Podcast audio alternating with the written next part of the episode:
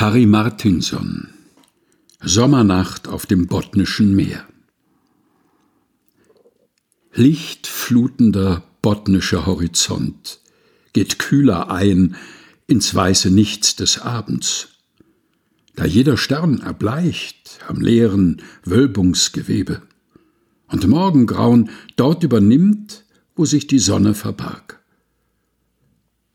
Osaka Maru, fern von Nagasaki, fährt zu den Holzlagern des Lichts nach Ume, buxiert staunende Bushido-Seelen, laternenlos ins sommergesponnene Schimmern. Und so wie sie, so staunen andere ständig.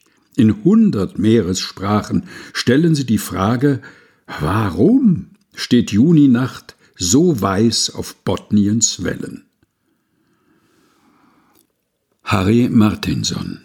Sommernacht auf dem Botnischen Meer. Gelesen von Helga Heinold. Aus Naturbetrachtungen. Erschienen im Afeier Verlag